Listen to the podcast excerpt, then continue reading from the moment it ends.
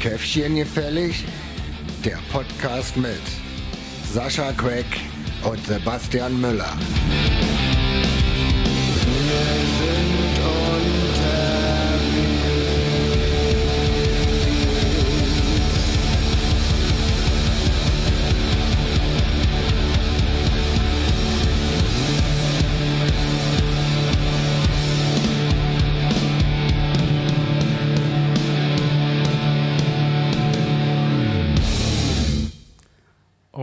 Weia, oh weia, oh weia.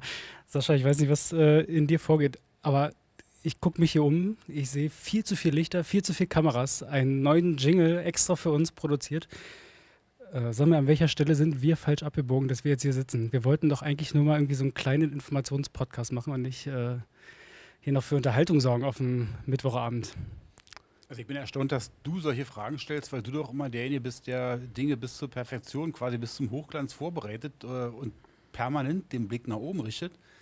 Äh, das müsste doch eigentlich dem Naturell entsprechen. Und eigentlich äh, ist das doch was echt Nettes. Also ich fühle mich gerade total geehrt. Ich freue mich gerade so ein bisschen. Ey, volle Kanne. Ich glaube, wir durften ja in der Vorbereitung ein paar E-Mails hin und her schicken und äh, die Knie haben lauter geschlottert, sozusagen, als die Tastatur geklippert hat. Ähm, aber es hat nicht zuletzt mit unserem Gast zu tun, dass wir jetzt auf einmal hier sitzen und ich glaube, es ist schon die optimale Hinführung für das Thema, was wir heute haben, nämlich auch zu sehen, wie verschiedene Bereiche zusammenarbeiten und auf einmal etwas viel Größeres entsteht, eine viel größere Vision. Carsten, es ist uns eine, also nicht auszudrückende Freude, dass du heute hier bist. Äh, Carsten Frederik Hiller, wie wir so schön sagen, aber Hiller äh, sozusagen fürs Dokument. Ich mache eine kurze Einführung. Erzogen in der DDR, sozialisiert unter Skinheads, äh, gelehrt nicht zuletzt durch Sascha, auch heute anwesend, und zur fachlichen Blüte gelangt als Standortleiter bei der Stiftung SBI in Besko. Und nach einem kurzen Ausbruch in der Welt der Jugendbeteiligung zeigst du jetzt, ihr seht, ich bin vorbereitet heute mit Moderationskarten, du beweist, dass man Hobby und Beruf sozusagen auch zusammenbringen kann. Äh, du bist der lebende Beweis, dass Arbeit auch Spaß machen kann. Als Geschäftsführer der LAG Soziokultur Brandenburg, bald Impuls Brandenburg äh, vereinst du nicht nur die Kompetenz eines strategisch denkenden Supervisionärs, sondern zeigst sozusagen auch noch, was du als Schlagzeuger einer äh, Koryphäe an Band, die sich sozusagen hier gegründet hat, ähm, irgendwie auch irgendwo noch einbringen kann und muss. Du bist der erste Gast, den wir hier haben, äh, der namentlich bei Wikipedia auftaucht. Also äh, du legst die Latte wahnsinnig hoch für alle, die nach und, äh, also nicht nach uns, sondern nach dir kommen. Sascha, du kennst Carsten schon äh, ein paar Jährchen länger als ich. Welche Assoziationen hast du bei dem Namen Carsten Frederik Hiller? Ähm, na, da wir vorher ausgemacht haben, dass ich nicht über den seidenglänzenden Morgenmantel im Leopardenlook spreche, äh, fällt mir auf jeden Fall ein, dass äh, Carsten immer der, der mit den vielen Fragen war. Also wir haben ja wirklich äh, sozusagen eine wenigstens für mich total wesentliche, wichtige Zeit äh, verbracht, als ja äh, Mitte der 90er im Rahmen dieses legendären, berüchtigten AGA-Programms ein Kommunalprojekt aus dem Boden gestammt worden ist, was wir zusammen gestaltet haben. Also auf komischerweise noch äh, anfangs äh, durchaus unterschiedlichen Positionen. Manchmal hatte ich so das Gefühl auf gegnerischen Positionen. Und dann kam der Hiller und hat ständig Fragen gehabt. Der wollte immer irgendwas wissen und hat dabei noch so ein wirklich so einen Forschen und Forschenden Gesichtsausdruck gehabt. Wo du eigentlich permanent gedacht hast, okay, wenn dir jetzt eine Antwort gelungen ist, dann kommt er doch mit der nächsten und übernächsten Frage. Was auch meistens so war, das muss man wirklich sagen. Aber, und das rechne ich Carsten hoch an, weil das äh, schon mal Vorbildhaftes für mich hatte, der hat dann auch irgendwann gesagt, wann gut ist. Und hat eingestanden, dass du seine Fragen beantwortet hast. Und dann war das klar. Also bis fünf Minuten später, bis die nächsten Fragen kamen. Aber das ist ja was, was nicht alle Menschen können. Zu sagen, ja, ist okay. Also du hast meine Fragen beantwortet, gut. Weil man sich ja damit auf so eine Ebene begibt, auch wieder, sag ich mal, gleichberechtigt miteinander zu agieren. Äh, das fand ich an diesen nörgelnden Kollegen immer gut. Ich kann dir sagen, woran es liegt. Ich glaube, als Schlagzeuger ist man einfach gewohnt, den Schlusstakt zu setzen oder einfach zu sagen, wenn man aufhört. Carsten, eins musst du mir erklären, wieso wird man Schlagzeuger? Also ich meine, wenn ich ein Instrument lerne, dann lerne ich doch was Cooles, wo ich am Lagerfeuer angeben kann, wo ich dazu singe, wo ich irgendwie alle Leute begeistere, aber als Schlagzeuger, also sorry, das äh, nervt einfach am Lagerfeuer. Äh, ja, tatsächlich ist es irgendwie so die klassische Geschichte, wenn sich irgendwie drei oder vier junge Punks auf den Weg machen und irgendwie eine Band gründen wollen und dann ein Schlagzeug gekauft wird und eine Gitarre und ein Mikrofon und ganz schnell Gitarre und Mikrofon weg sind, dann kommen sozusagen äh, meine anerzogene preußische Tugend durch, äh, zu sagen, naja, da fehlt doch noch ein Schlagzeug. Das muss ja jetzt einer machen. Und dann habe ich das halt gemacht. Also glorreicher kann ich es nicht erzählen, so war es. Blieb übrig. Instrument, was man ohne äh, Strom spielen konnte zu der Zeit wahrscheinlich. Das auch, sozusagen, alle wissen ja, in der DDR gab es ja viele nicht und Strom war ja auch knapp. Nein, Quatsch, es war einfach, ähm, blieb wirklich übrig, so war es. Keiner wollte spielen. Ich habe gedacht, aber wenn wir es schon mal haben, dann muss er genutzt werden. Ja, Im Grunde haben sie ihn erpresst, weil das zweite Instrument ohne Strom war der Kamm. Und das wollte er nicht. Das war uncool. Du zeigst ja heute schon durch dein Äußeres, dass du sozusagen äh, unter den drei Anwesenden der Künstler offensichtlich bist. War das damals schon ein Begriff, den man unter Punkbands verwendet hat? Also Künstler, macht das was mit dir? Also für uns war Künstler eher so ein Schimpfwort. Wir wollten das überhaupt gar nicht sein. Also äh, Punkrock war für uns äh, auf jeden Fall alles andere als Kunst. Zumindest haben wir es nicht so betrachtet. Wir wollten einfach am Anfang einfach rausschreien äh, oder raussingen und rausspielen, was uns bewegt. Äh, Das hat ganz viel mit den Lebenseindrücken zu tun und mit den, mit den auch tatsächlich Gewalterfahrungen, die wir gemacht haben. Aber an Kunst muss ich ehrlich sagen, äh, da haben wir eigentlich nie gedacht. Und äh, ich sehe mich noch ganz genau äh, mit unserer Punkband in Berlin auf zum Festival spielen. Da kam so eine Bluesband, die wollten so die Verbindung herstellen. Und das fand ich eigentlich, war das heute im Nachhinein gesagt, total schau. Und dann kamen die an und haben gesagt, pass auf Jungs, wir jammen mal ein bisschen und wir geben euch 16 Takte vor und dann steigt ihr ein. Aber wenn man nicht weiß, wann 16 Takte sind, dann kann man noch nicht einsteigen. Und äh, es blieb dann bei der, äh, nee, danke, nur mal so. Nee, Ku- Kunst und Künstler war auch überhaupt gar nicht unser Thema. Äh, Bis wir, später war das schon Thema, aber am Anfang gar nicht. War das was, was du in deine berufliche Laufbahn hast irgendwie integrieren können? Oder wo du irgendwie sagst, also das Kunst, also wir nennen es jetzt nachträglich künstlerisch, nach 30 Jahren äh, sozusagen Musikerfahrung. Ähm, aber war das was, was dich beruflich geprägt hat? Ähm, ich glaube, dass äh, Musik machen mich sehr geprägt hat. Also, dass das auf eine Bühne gehen und sich darstellen und irgendwie die, die, die, mal, die, diese Lampenfieber überwinden und ähm, mit Texten, die man selber geschrieben hat und Musik, die man selber geschrieben hat, sich der Kritik von anderen aussetzen, das war, glaube ich, ein Punkt, der mein Leben ganz doll bereichert hat und mich irgendwie mm, an vielen Stellen auch stärker gemacht hat. Ob es meinen Beruf beeinflusst hat, sicherlich eine Weile, äh, als ich hier im Parklob arbeiten durfte, ähm, habe ich ja nachher auch ähm, so ein bisschen Booking gemacht und ähm, Konzerte mitveranstaltet und organisiert. Da war es sicherlich ein großer Punkt, aber im Nachhinein, glaube ich, ist meine berufliche, mein berufliches Engagement eher geprägt, glaube ich, so von einer, so einer Erziehung von Mutti. So Gerechtigkeit war immer irgendwie ganz weit vorne. Also ich äh, kann ja aus langjähriger Kenntnis sagen, dass deine Musikernummer natürlich deine berufliche Laufbahn bestimmt hat. Weil ich glaube, was man lernt, äh, wenn man in so einem Setting agiert, wie du das gemacht hast, jetzt kommt wieder Abteilung Schleimerei, aber das ist wirklich diesmal ernst gemeint. Also das ist ja, wir schreiben gerade keine Mails, von daher äh, muss das auch authentisch sein. Nach, der, diesmal nach auch? dem Eingang von Sebastian habe ich überlegt, kurz überlegt, ob ich kündige, weil das klingt ja, als wenn ich eigentlich, eigentlich so geil am Start bin, dass ich eigentlich aufhören könnte. Aber mach mal weiter. stehen, Wollte, ich- wollte ich gerade sagen, wollte ich gerade sagen. Also auf, weil ich glaube, äh, was man lernt, wenn man so anfängt, wie du das beschrieben hast, ist, dass man ja auf einer Bühne steht und äh, sich dann auch nicht verstecken kann. Also man trifft eine Aussage und äh, 100, naja, bei euch fünf Leute sehen einen. Äh, Sieben. ja, aber mit, mit Security. Egal. Und dann sagst du was und dann äh, ist es ja schlecht zu sagen, war übrigens nicht so gemein, Freunde. Und das ist was, was dich schon irgendwie ausmacht. Also finde ich.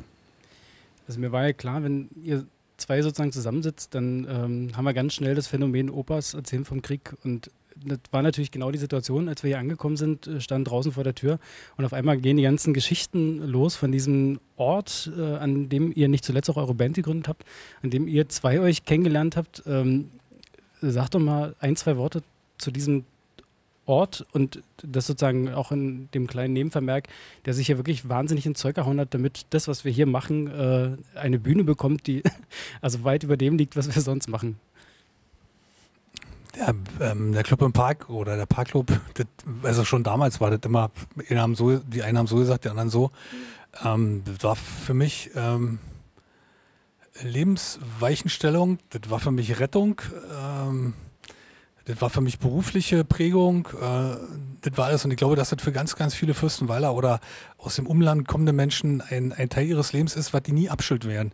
Ich glaube, äh, also aus meiner Erfahrung und aus den tatsächlich vielen Jahren, die ich im Bereich Sozialpädagogik und Soziokultur unterwegs bin und Beratung, äh, muss ich treffe ja immer wieder so auf so Läden. Und hier ist es ganz persönlich, ohne diesen Laden wäre die Stadt nicht, wie sie wäre. Ohne diesen Laden gibt es Kultur in Brandenburg zum Teil mindestens nicht so, wie sie wäre. Ähm, und ohne diesen Laden wäre Gewalt ein ganz anderes Thema in dieser Stadt und vielleicht tatsächlich auch in Brandenburg. Und ähm, das, ist, das ist so ein Ort, den ein Gemeinwesen braucht. Wenn, wenn so etwas nicht da ist, dann glaube ich, leidet Gemeinwesen und äh, orientiert sich und entwickelt sich manchmal in Richtungen, äh, die, glaube ich, keiner möchte. Es ist unglaublich wichtig, diesen Laden prinzipiell für Fürstenwalde zu haben, glaube ich. Oder Fürstenwalde hat unglaublich Glück, dass es den Laden gibt und ich äh, bin äh, sozusagen immer wieder auch freudig berührt, dass sozusagen nach der Zeit, die ich hier verbringen durfte, die, glaube ich, auch sehr erfolgreich war und schön und spannend, äh, danach Leute gefunden wurden oder bis heute machen, die den Laden immer noch auf einem unglaublich hohen Qualitätsniveau weiterentwickelt haben. Du hast es gerade angesprochen, die Streaming-Geschichten, da sind die Jungs und Mädels ganz weit vorne. Äh, bei Konzerten sind unglaubliche Bands, unglaubliche Künstler, es sind ein paar Traditionen, die hier gut dabei sind. Äh, denkt da so an unsere jährlichen Big Lebowski-Abende, wenn sie denn stattfinden können. Das ist auch mal was Schönes. Es wird der beste White Russian gemacht, äh, sozusagen, den es in Kneipen zu, zu kriegen gibt. Und ja, ohne so einen Laden äh, ist eine Stadt deutlich ärmer. Und ohne diesen Laden wäre ich auch nicht da, wo ich bin, wo auch immer das sein mag. Also, du lächelst. mal dran denken, ja. Hast du schon deine Milch getrunken? Weißt du? hm, na klar. Ähm, aber jetzt äh, zurück zum Versuch, ernsthaft zu sein. Ich äh, fand es spannend, eben als du im Grunde die Hymne auf den Parkclub äh, gesungen hast gerade. Es sind ganz viele Sachen aufgetaucht, die, wenn Sebastian mir die Frage gestellt hätte, ich auch gesagt hätte. Und ich äh, glaube, und ich würde gerne nur auf ein Detail aus deiner Rede Bezug nehmen, ähm, dass dieser Laden hier einer ist, der, der Spuren im Gemeinwesen hinterlässt. Und zwar nicht nur im Nachhinein, sondern äh, in der Bewegung. Das ist immer was, was äh, was sichtbar ist, was, was in der Stadt im Gemeinwesen wirkt. Ja? Also, wir haben ja, sag mal, die gefühlten tausend Mal, die wir uns äh, gegenseitig am Mikro irgendwie malträtieren, äh, ernst oft auch über das Thema Wirkung gesprochen und so. Und äh, immer wenn ich so den Gedanken im Kopf, warum begreift der denn nicht, was ich meine, äh, sind mir so Bilder eingefallen, wo eben auch der Parkplatz Aber das ist ein anderes Thema, das machen wir doch mal.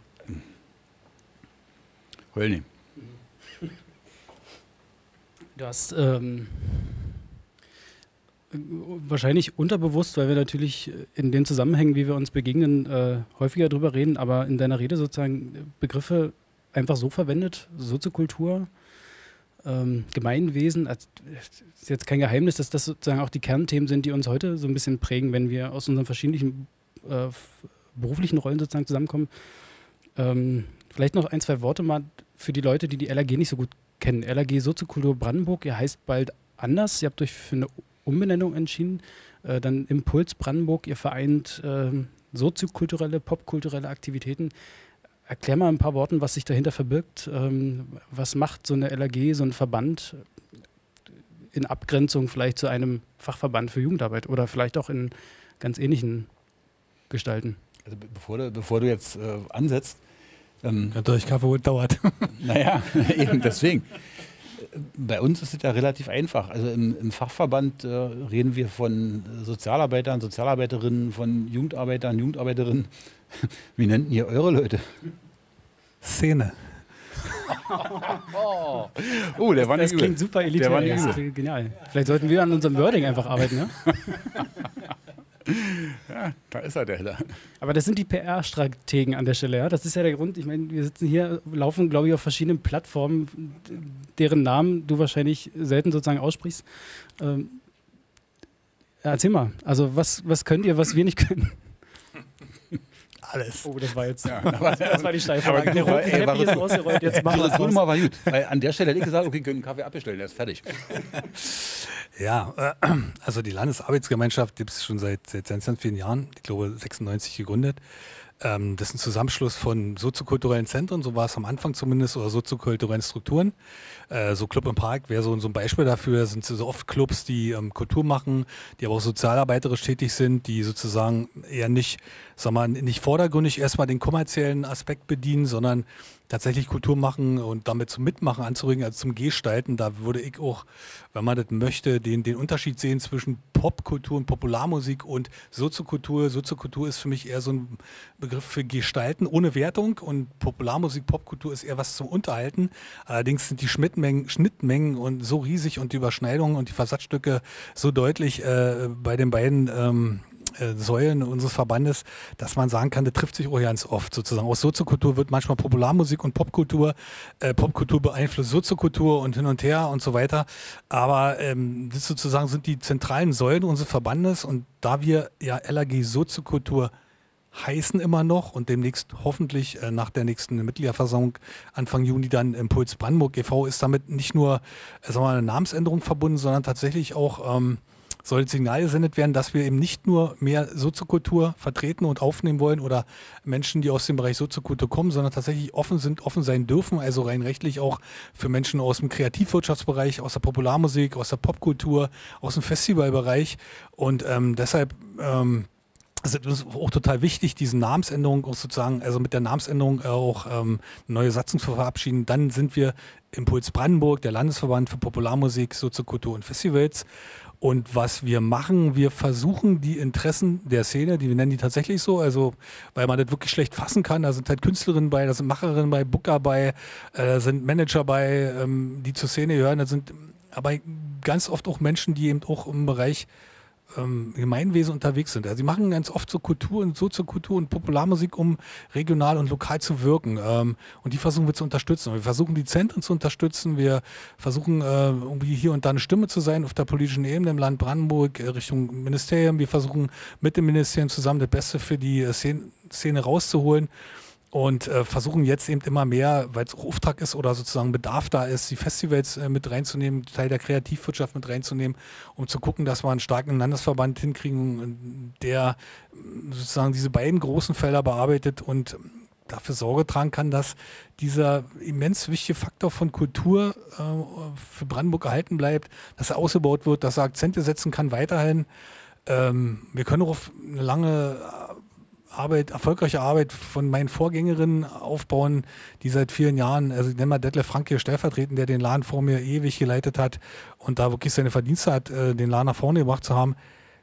Wir versuchen einfach irgendwie zu stärken. Wir konnten im letzten Jahr Fördermittel ausreichen. Wir versuchen Projekte anzuregen. Wir haben mehrere Töpfe, wo wir äh, Mittel vergeben können für interessierte Leute, die in, in dem Bereich was machen wollen.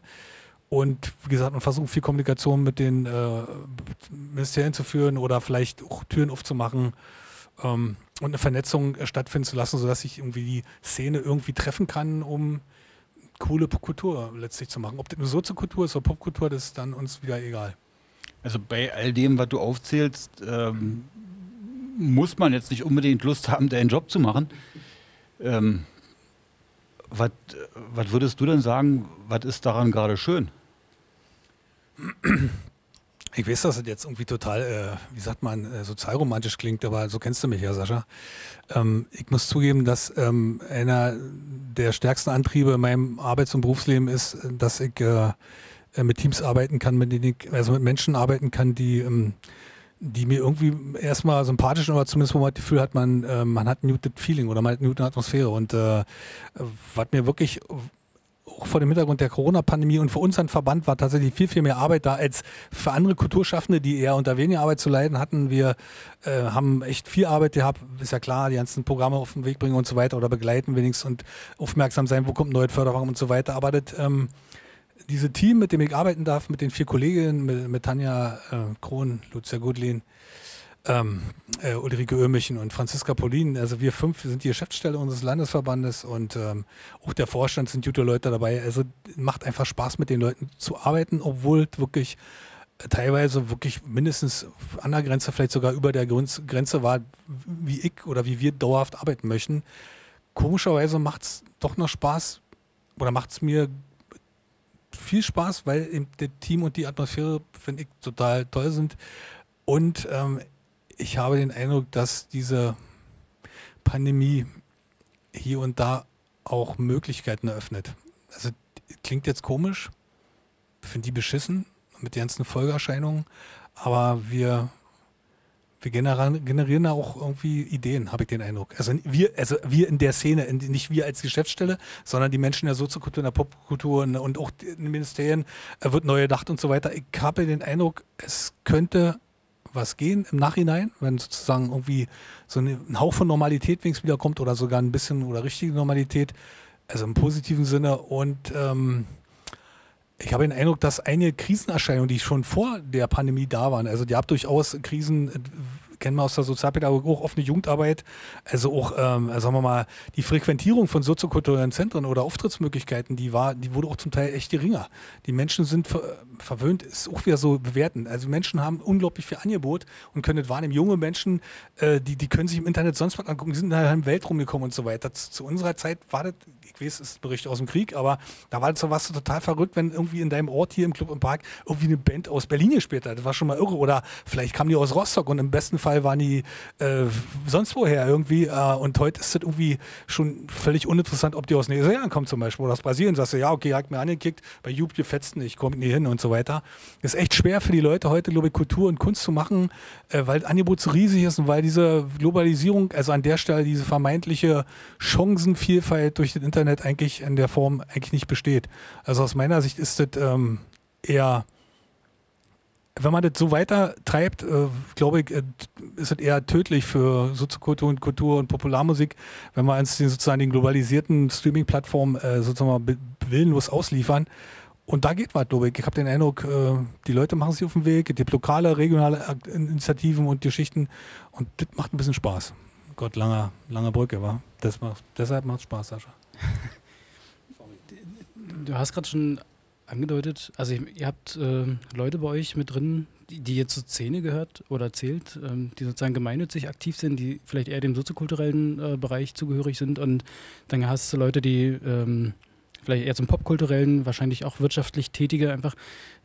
Wie, wie, kriegt man die Interessen zusammen? Ich kann mir vorstellen, gerade du hast die Pandemie angesprochen, die müssen wir jetzt nicht lange und breit sozusagen ähm, erklären an der Stelle, aber gerade in so einer Zeit, wo es für wirtschaftlich Tätige wahrscheinlich umso schwerer ist, als vielleicht für öffentlich Geförderte, ähm, ihre Tätigkeit weiter auszuführen und damit Elan und, äh, und Schmackes dahinter zu bleiben, wie kriegt man, wie kriegt man den Haufen zusammengehalten? Also was verbindet die an der Stelle? Die Welle. ja. Das ist tatsächlich die große Herausforderung. Du hast völlig recht. Das ist die große Herausforderung, zu gucken, dass ähm, öffentlich geförderte Zentren oder Strukturen, die sind zum Teil, äh, sagen wir mal, durch die großen Hilfsprogramme ja nicht so schlecht rausgekommen, was so Ausstattung betrifft und so weiter. Aber hat halt, ähm, wenn man im Detail nicht drinsteckt, hat das auch einen Haken. Wenn man zum Beispiel, nur als Beispiel, wenn man sich vorstellt, dass die Zentren alle ganz unglaublich viel Technik äh, sozusagen kaufen konnten und so weiter, äh, und, äh, und, und wirklich High-End-Geschichten sich in ihren Laden stellen können, ist die Frage, aber wer bedient die danach? Bisher, oder wer lebt davon? Früher gab es äh, Techniker, Tonleute, äh, Verleiher, die haben ein bisschen davon gelebt, dass sie gute Technik ver vermietet haben und die gleichzeitig gut bedienen konnten. Also für diese Qualität gesorgt haben. Jetzt sind die Zentren oft ganz gut ausgestattet, aber vielleicht werden die nach der Pandemie nicht mehr so viele Leute finden, die die gut bedienen können. Und dann wird es dann wieder schwierig. Dann kommt vielleicht die Sozialpädagogik ins Spiel, durch junge Projekte sozusagen da junge Leute ranzuführen.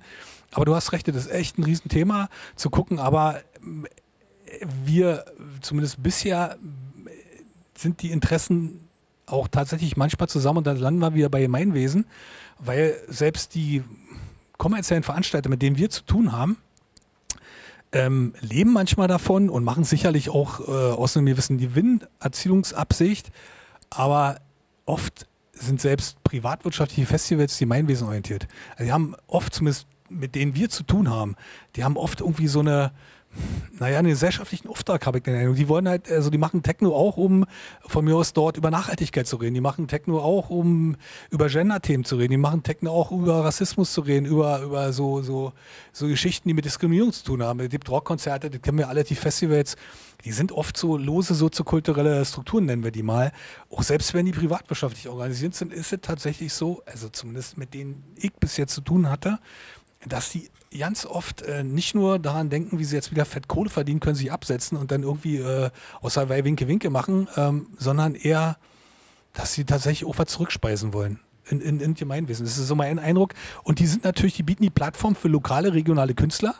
Und andersrum bieten lokale und regionale Künstler später die Möglichkeit, äh, für so Veranstalter gute Bands zu bucken. Und da irgendwie, dann trifft sich wieder alles, weil das ist, eigentlich, man kann es beschreiben, aber letztlich, glaube ich, ist Soziokultur abhängig von Popularmusik und umgekehrt genauso.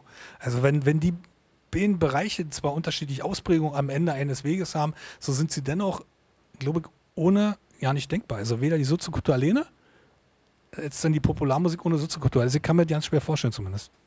Also ähm, ein, ein weiterer deiner wirklich prägenden äh, Merkmale oder eins deiner prägenden Merkmale ist ja, dass du äh, von den Sachen, die du vertrittst, dann auch wirklich überzeugt und begeistert bist. Das äh, hört man dir sozusagen an. Nichtsdestotrotz sei die Frage erlaubt, vielleicht mit in Details anderen Worten, würden wir das Gleiche für Jugendarbeit, Jugendsozialarbeit beschreiben können. Und wir würden es auch, also hochgeschult, in entweder 500 äh, oder 2700 Zeichen packen, wenn wir irgendwie so einen äh, quasi vorgetunten Antragsblock vor uns haben, dann würde was ähnliches kommen. Die Frage ist, beschreibst du aus deiner Erfahrung und deinem Empfinden heraus, beschreibst du eher einen Anspruch oder beschreibst du Realität? In der Beschreibung, wie der da ist, sozusagen bei uns hier? Oder wie meinst du das jetzt nicht? Na, du hast äh, ja beschrieben, was, äh, was Soziokultur jetzt sehr weit gefasst kann. Also tut sie doch? Also kann sie es wirklich oder ist das eine Option, die du beschreibst? Das frage ich deswegen, weil wir uns ja auch ganz oft damit auseinandersetzen müssen, dass wir in Konzepten ganz viel darstellen. Ein Viertel von denen, die die Konzepte bekommen, versteht sie nicht. Das ist eine andere Frage nochmal. Ähm, aber die Frage, die mich bewegt, ist ja, ähm, also kommt das bei raus, was wir versprechen? Das am Ende nicht nur heißt, die Jugendarbeit kann das oder im schlimmsten Fall könnte das, sondern tatsächlich Jugendarbeit macht das und in dem Fall Soziokultur macht genau das. Ich glaube, Soziokultur hat das ganz oft gemacht, macht es oft noch, nicht immer. Da, glaube ich, da könnte man ähm, Abstriche machen und warum das nicht immer funktioniert, kann vielleicht damit zusammenhängen, vorhin beschrieben habe, dass es sozusagen ein verändertes Konsumverhalten ist, also verändertes Besuchsverhalten, aber ähm, kann auch damit zusammenhängen, dass äh, durch jetzt will ich nicht die große Keule wieder raus, sondern mit der Finanzierung. Wie gesagt, viele ist gut finanziert, aber in all den Jahren wurde äh, in vielen soziokulturellen Zentren darauf geachtet, dass sie zum Beispiel einen großen Eigenanteil bringen mussten. Und einen großen Eigenanteil kannst du in der Regel nur bringen, wenn du irgendwie Partys machst.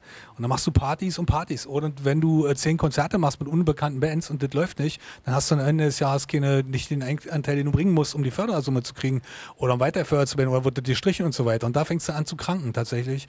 Weil wenn du, wo, wozu ist Soziokultur da? Die ist dazu da, eigentlich sozusagen aus meiner Sicht zumindest äh, äh, Kreativpotenzial äh, da auf, auf, eine Bühne zu bringen, was sozusagen im Gemeinwesen vorhanden ist. Und daraus entwickelt sich manchmal Popularmusik oder professionelle Künstler und so weiter. Und das muss irgendwie in einer bestimmten Form finanziert sein. Und wenn das nicht stattfindet, dann äh, werden Läden, auch soziokulturelle Läden, sozusagen im Grunde fast gezwungen, so permanent mit erfolgreichen Bands äh, zu agieren und oder mit erfolgreichen Acts, erfolgreichen Künstlern. Und dann ist es auch wieder, dann kann Soziokultur das nicht leisten, was sie leisten sollte. Da äh, hast du völlig recht. Und das ist vielleicht auch, äh, was uns jetzt beschäftigt und was uns die nächsten Jahre auf uns zukommt und ist ein Riesenthema. Alle reden davon, also ich glaube, dass oder wir glauben, dass es ein Riesenthema ist. Wenn man sich vorstellt, dass jetzt alle Konzerte und Festivals erstmal ausgefallen sind, ein Jahr, zwei Jahre und so weiter, dann kann man sich ja vorstellen, wenn die Kulturwirtschaft, die soziokulturellen Zentren oder die Spielstätten oder die Festivals auf dem, wieder auf dem, äh, sich auf den Weg machen wollen, wen buchen die dann? Die buchen alle die großen und bekannten Bands, die ja auch alle gerne wieder spielen möchten. Das heißt, wenn wir jetzt nicht aufpassen, wird die nächsten zwei, drei, vier Jahre Nachwuchs oder junge Bands oder kleine Bands, unbekannte Bands, die werden nicht stattfinden. Zumindest nicht auf den Bühnen, die wir haben. Weil das dich nicht rentiert. Und da muss, muss, muss gar nicht, aber da sollte die Politik oder wer auch immer dafür verantwortlich, wir alle, die Gesellschaft aufpassen, dass es Möglichkeiten gibt, dass äh, Nachwuchs, Kreativleute, Kreativpotenzial Nachwuchs ist immer so komisch, weil es gibt für sozusagen zähle mich selber dazu, so viel, so viel auch Leute, die lange Jahre irgendwie Musik machen oder andere Kreative und trotzdem sozusagen nicht irgendwie groß populär sind und so weiter, aber trotzdem durchaus Kreativpotenzial haben. Da gibt es ja hunderte, tausende in Brandenburg und das wird nicht erschlossen, das wird weggeschlossen. Und viele Bands, viele Künstler, manche Techniker sagen sich jetzt, Ich habe gar keine Chance. Die nächsten drei, vier Jahre, unabhängig, ob alles wieder aufmacht, wenn alles wieder aufmacht, werden wir kleine Bands, kleine Techniker, kleine und so weiter ganz, ganz wenig erleben, weil die anderen erstmal nachholen und logischerweise, weil sie Geld verdienen müssen. Das wird noch ein Riesenproblem. Und äh, wenn das nicht geregelt wird, dann verliert Soziokultur tatsächlich, glaube ich, an Kraft. Äh, manchmal, ähm, ich ertappe mich ja selber und wenn ich es nicht selber mache, dann äh, weist mich Sebastian darauf hin, dass ich äh, an einigen Stellen so ein eher hölzernes Verständnis habe. Ähm, das wird jetzt wieder ganz deutlich, nämlich in folgender Frage. Also Jugendarbeit, Jugendsozialarbeit äh, kann man beauftragen. Auch, also auch eine sehr kritische Diskussion, ich weiß, äh, aber da jetzt keiner dazwischen reden kann, kann ich das so sagen. Äh, kann man noch nicht. Kann man Soziokultur beauftragen? Ich ähm, glaube, man kann ein Gemeinwesen, eine Gesellschaft beauftragen für Vielfalt, Offenheit, Toleranz und ähm, kulturelle Vielfalt und für Möglichkeiten zu sorgen, die Menschen die Möglichkeit gibt, sich auszudrücken außerhalb von Arbeit. Also im Bereich Kunst und Kultur. Ich glaube, das kann man schon beauftragen, das kann man als Pflichtaufgabe machen. Und äh, vielleicht ist das der Hintergrund, warum Land Brandenburg über so ein Kulturfördergesetz diskutiert wird, dass man das irgendwie festschreibt. Nur die Form nicht. Also man muss immer aufpassen, also ich weiß gar nicht, ob es vergleichbar ist, ich habe noch nie drüber nachgedacht. Aber natürlich kann man schlecht äh, Kunst, ähm, befehlen. Also das funktioniert nicht. Die Menschen, das muss aus sich herauskommen und so weiter. Aber die Rahmenbedingungen, die sollten, die, die kann man, glaube ich, auch durchaus irgendwie so festlegen. Und da ist ja Brandenburg auch nicht so schlecht, das will ich gar nicht sagen. Jetzt kommt aber die große äh, sozusagen Pandemie, damit hat er ja noch niemand immer zu tun. Und diese Keule kommt und die wird kommen, ganz klar. Und, und viele werden sich freuen. Viele Veranstalter sagen jetzt schon, wir kriegen Bands und Künstler, die hätten wir uns nie leisten können. Niemals. Die kommen jetzt, weil die wieder spielen wollen. Aber das führt natürlich, ist eine Verdrängungsgeschichte. Und deshalb ist es, glaube ich, im Nachgang nach der Pandemie, wenn die dann irgendwie sozusagen irgendwie was, was mit Normalität zu tun hat, wieder zurückkommt, dann müssen wir aufpassen, sonst verlieren wir da irgendwie so eine, würde ich sagen, vielleicht sogar fünf Jahre. Und fünf Jahre ist im Bereich von Kunst und Kultur meiner Erfahrung nach eine Generation.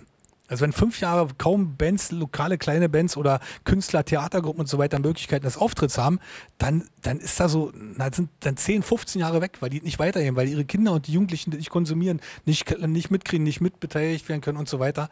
Äh, wir sind da echt an den, jetzt war es schon sensibel durch die Pandemie, aber nach der Pandemie, mit dem, was dann kommen wird, glaube ich, ist die Gesellschaft gefordert, aufzupassen, sensibel zu sein für tatsächlich diese sozusagen die Graswurzel, die erst überhaupt so, ähm, sag mal, die leuchtenden Sternchen ermöglicht.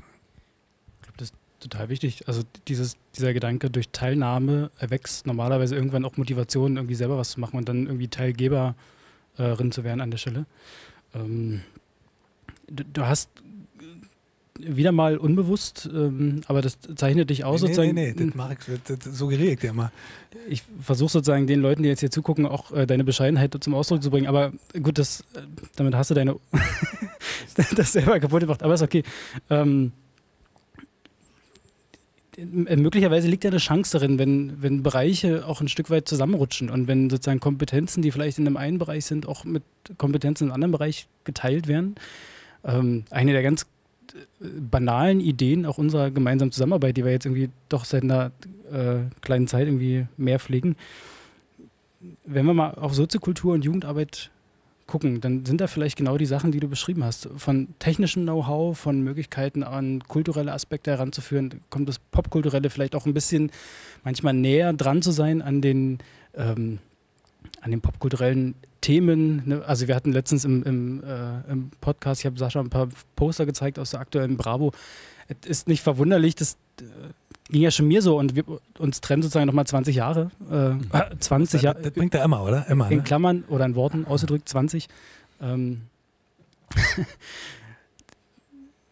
es ist ja schon für uns sozusagen schwer, sozusagen am Zahn der Zeit zu bleiben. Ich kann mir vorstellen, dass viele popkulturelle äh, Akteure da wesentlich näher dran sind äh, und auch die Ideen mittragen können. Hast du eine ne Idee, eine Vision, wie die Bereiche strategisch clever zusammenwachsen, wie man, ähm, na, ich sag mal, Rahmenbedingungen teilt? Also Rahmenbedingung ist ein abgedroschener Wort. Ich, äh, äh, so, so, ein, so, ein, Begriff, der, den kann man lange vor sich hertragen und das irgendwann. Ist ein kommt man, Sozialpädagogenwort, wa? Aber es ist ein, ja, es ist ein total wichtiges, weil ich glaube, wer Jugendarbeit macht, weiß, manchmal geht es nur darum, dass man Jugendlichen Rahmenbedingungen gibt. Also dass man einen Ort schafft und sagt, tobt euch aus und auf einmal passiert etwas total Cooles. So, ich könnte jetzt aus internationaler Jugendarbeit erzählen, da machen viele die Erfahrung, man muss manchmal Leute nur zusammenstecken und auf einmal passiert etwas, was man nicht im Detail planen konnte. Das kann man auf die nächste Ebene ziehen, auf Jugendarbeit, Soziokultur. Man, man kann es nicht anordnen, aber man muss einen Rahmen schaffen, in dem Ideen möglich werden, in denen Leute äh, erfinderisch werden, kreativ werden und auf einmal passiert etwas total Gutes. Und jetzt wäre ja die Frage, was sind denn so Rahmenbedingungen, wie kann Zusammenarbeit in genau dem Bereich passieren? Also ich setze mal voraus, dass Jugendarbeit Zugang zu jungen Leuten hat. Ähm, dass Sozio-Popkultur ähm, Zugang ja, zu ganz viel technischen und äh, Beides wäre super. das künstlerischen auch hat. Wie, krieg, wie kriegen wir das zusammen? War jetzt eine lange Brücke, gebe ich zu. Ja, auch da während wir haben uns ja tatsächlich seit, seit einem fast ein Dreivierteljahr schon, glaube ich, würde ich sagen, oder ein halbes Jahr ist es schon, dass wir uns als äh, beide. Weil du weggezogen bist. Also, ich mache ja keinen Hehl draus, dass ich mich gefreut habe, dass du sozusagen zwei Eingänge weiter einziehst und dann auf einmal äh, hast du Weg. gesagt, tschüss, aber ist okay. Ja. Nein, äh, komm ja, also vielleicht ist ein guter Umstand an der Stelle, dass ich ja jahrelang auch im sozialpädagogischen Bereich tätig war und, und aktiv war. Und ähm, als nebenbei immer als Musiker irgendwie auch mal ein bisschen Kultur gemacht habe und äh, jetzt in der Soziokultur Schrägstrich Popularmusik arbeite. Ähm, aus meiner Sicht äh, werdet also erstmal wäre total schau, wenn das ginge. Wenn die beiden Felder, Sozialpädagogik schräg, mit dem unserem Bereich äh, zusammengehen würden, wenn es an vielen Szene. Stellen. Was? Mit der Szene. Mit der Szene, ganz genau, ist sehr schön. genau, weil ich, äh, du hast, also wenn ich beschreiben würde, was Sozialpädagogen beitragen können, wäre so eine gewisse Erdung. Also wenn ich an meine Zeit als äh, Hilfe zur Erziehung Betreuer denke oder an, an offener Jugendarbeit und so weiter, das hat ja mal ganz viel mit Erdung zu tun, weil du mit, wenn du mit, mit Kids unterwegs bist, ja ganz oft eher ihre Probleme kennenlernst und die bewältigen musst und so weiter und dann ähm, dann lernt man schon die Realität ganz gut kennen und hat, glaube ich, einen ganz guten Eindruck, wenn man nicht äh, allzu borniert ist oder arrogant und überheblich, was so in den Köpfen tickt und was so Gefühle sind und, und äh, hebt nicht ab. Und Künstler sollen ja auch abheben, das ist ja gut so. Und wenn Szene abhebt, die, die müssen auch kreativ sein, müssen auch mal wegfliegen. Und wenn man beide, und das hat ja auch einen gewissen Charme und einen Anziehungspunkt. Also beides, die Authentizität, Authentizität von, von, von Sozialarbeit von mir aus, wenn es gemacht ist, mit, der, mit dem Abheben, mit der Kreativität, mit dem, mit dem Loslassen und, und Losrennen von Kultur. Wenn man das zusammenbringt, glaube ich, könnte eine absolut attraktive Mischung sein. Und ähm, deshalb, glaube ich, könnten die beiden Sparten viel, viel voneinander lernen, weil ich äh, jetzt in der Tätigkeit merke, wie wenig ich komme ja aus, wir war jahrelang auch auf Ministeriumsebene im Bereich Sozialpädagogik, Sozialarbeit unterwegs und ich merke, wie wenig dort Leute von Kulturkenntnis, also von den Leuten, den Machern Kenntnis haben und umgekehrt in der Kultur, wie wenig die Kenntnis haben von den Machern im Bereich Sozialarbeit äh, und Jugendarbeit. Und das wäre, also von dem Hintergrund wäre total schau, weil da auf beiden Seiten tolle Leute gibt, die einfach manchmal wahrscheinlich auf beiden Seiten ideenlos sind und durch, also einfach durch das gegenseitige Kennenlernen befruchtet werden in neuen Ideen, neuen Projekten und so weiter. Und dann käme natürlich zu, dass man hier da was ja in Realität schon oft gemacht wird, aber vielleicht noch verstärkt werden könnte, die berühmten Rahmenbedingungen äh, nutzt, die da sind. Also Soziokultur ist ja oft angebunden, also an Jugendclubs, da ist ja schon Sozialpädagogik ganz oft dabei. Und äh, wenn man das noch stärker nutzt und betrachtet, also Häuser, Technik, äh, künstlerische Know-how, aber auch sozialpädagogische Know-how, also diese Erdung verbunden mit diesem, mit diesem Spleeding-Szene-Verhalten, das finde ich wäre eine absolut attraktive, interessante Nummer. An der Stelle müssen wir natürlich das auch lernen, noch mehr englische Begriffe zu nutzen, das merke ich jetzt schon. Ähm, aber mir gefällt dieser Gedanke, dass. Technik oder was? das ist doch Latein, oder? Das hatte ich, glaube ich, äh, zehn Jahre hatte ich ja Latein. Habst du Russisch gehalten? Ihr habt nur Russisch gehabt, oder? Ihr seid doch aus, ihr seid aus der russischen ja, Ära. Aber gut. Ähm, Fremde Sprache jedenfalls. Ähm, das, das, der Begriff des Abhebens gefällt mir. Ich, er kann vielleicht missverstanden werden, weil da vielleicht was Arrogantes drinsteckt, aber ich glaube, das ist eher dieses größer Denken, also dieses etwas auf eine andere Ebene führen. Und wenn man so im Bereich Jugendarbeit unterwegs ist, und das ist kein Vorwurf, sondern das ist Tatsache sozusagen auch von, den, von der eigenen Ausbildung, von den eigenen Kenntnissen her, da hast du dann so einen Flyer, der ist irgendwie bei Word gemacht, äh, mit einem pinken Hintergrund, ein dickes Smiley drauf, irgendwie komm vorbei und äh, hab Spaß sozusagen. Und dann sieht man die großen Plakate von, äh, von, von Jugendkultureinrichtungen äh, und denkt sich, das wäre doch mal was. Also das, das ist doch wesentlich näher dran, das wirkt attraktiver. Und ich glaube, dass das so ein bisschen da mitschwingt, wenn du sagst, äh, abheben, einfach mal auf eine andere Ebene führen, mit Leuten zusammenarbeiten, die mehr Ahnung haben von PR, von, von Öffentlichkeitsarbeit. von Webdesign und letztlich auch mal den Mut haben, irgendwie zu sagen, lass uns mal drei Kameras aufstellen und äh, uns zwei sozusagen zum Zittern bringen, weil wir sozusagen in Ehrfurcht erstarren und denken, mal gucken, wie wir die Stunde hier über die Reihe kriegen. Ja? Aber ich finde, das ist so ein. Der Alkohol hat, hat der nicht geholfen, der Alkohol vorher, oder? Na, ich muss jetzt aufpassen, weil ich gehört habe, dass meine Schwiegereltern zu gucken Ah, ja, okay. Nein, wir haben es dir ja weggenommen. Ja, zum Glück. Ja. Nee, warte, ich habe noch eine Frage. Also ich, äh, Ich wollte antworten. ja, das wusste ich, deswegen rede ich ja dazwischen, bevor du wieder einen Vortrag hältst jetzt. Ähm, nee, Sebastian, mal im Ernst. Also äh, reduzierst du damit äh, Soziokultur gerade auf äh, quasi Marketing und Webdesign oder? Nee, nee, auf den Gedanken, an eine größere Reichweite zu denken oder zu sagen, lass uns doch das hier nicht für die bekannten Gesichter machen, sondern einfach noch mehr Leute begeistern und noch mehr, auf jeden Fall. Danke, Herr Geschäftsführer. Ähm, jetzt muss ich kurz schmunzeln, weil ich sozusagen in Vorbereitung auf dieses Gespräch angeben musste, welch, was in den Bauchbinden steht und ähm, habe dann sozusagen bei Sascha auch nochmal das stellvertretende Geschäftsführer mit reingebracht, damit es auch in der, im Dreiklang Größe hat, die es verdient. wenn mir das passt. Ähm, Ich Also habe das wirklich gerade überlegt, ob ich anfangen muss zu weinen, aber wie, Sebastian, wirklich danke. Wir machen das in der nächsten, äh, im, im Studio-Podcast machen wir es dann aus. Ähm, klären wir das.